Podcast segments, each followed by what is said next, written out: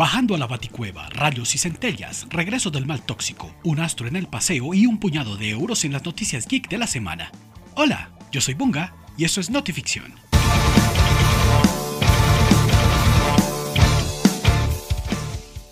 La cuarta temporada de Harley Quinn fue censurada por contenido sexual. Según contó su productor Justin Halpern, lo nuevo de esta serie animada para adultos incluiría una escena gráfica donde Batman le da placer oral a Catwoman, pero los representantes de DC Comics, obviamente pensando en las ventas de juguetes, se opusieron rotundamente alegando que los héroes no hacen esas cosas. Probablemente sus esposas piensen lo contrario. Andy Muschietti continúa haciendo babear a los fanáticos de los superhéroes con sus revelaciones. El director de The Flash ha dado un golpe doble a las redes compartiendo vistazos del logo de la película así como del traje escarlata que portará Ezra Miller. No contento con esto, días después repitió la dosis enseñando parte de cómo lucirá Supergirl, encarnada esta vez por Sasha Calle, la primera latina en interpretar a la última prima de Krypton.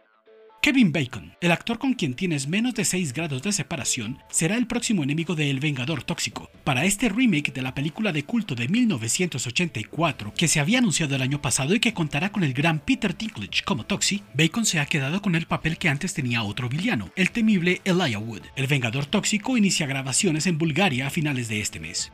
La actriz y escritora Carrie Fisher por fin recibirá su propia estrella en el Paseo de la Fama de Hollywood. Inmortalizada como la princesa Leia Organa en Star Wars, Fisher contará en 2022 con este reconocimiento póstumo por su aporte al cine, probablemente presentado a su hija Billy Lord. Otros homenajeados serán Francis Ford Coppola, Salma Hayek, Willem Dafoe, Ray Liotta, Tessa Thompson y Ewan McGregor, quien volverá pronto como Obi-Wan Kenobi. El compositor Ennio Morricone, el de aparecerá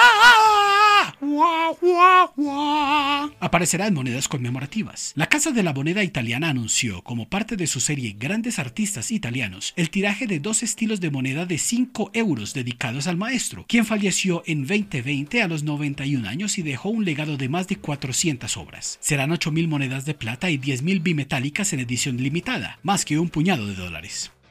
Esto fue Notificción. Gracias por acompañarnos. Dale like, comparte y síguenos en redes. Hasta la próxima.